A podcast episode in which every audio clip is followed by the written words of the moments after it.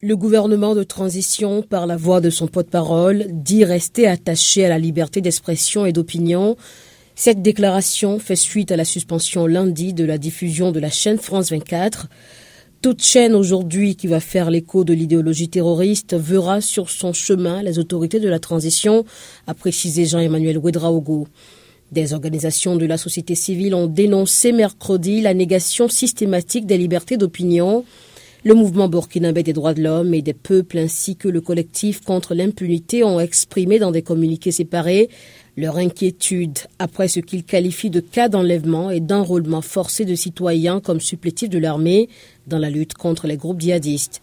Le militant Boukaré Ouedraogo a été enrôlé comme volontaire pour la défense de la patrie et deux autres cas le week-end dernier à Ouagadougou. Hier, des individus ont scandé leur soutien au président de la transition après des coups de feu nocturnes dans la capitale.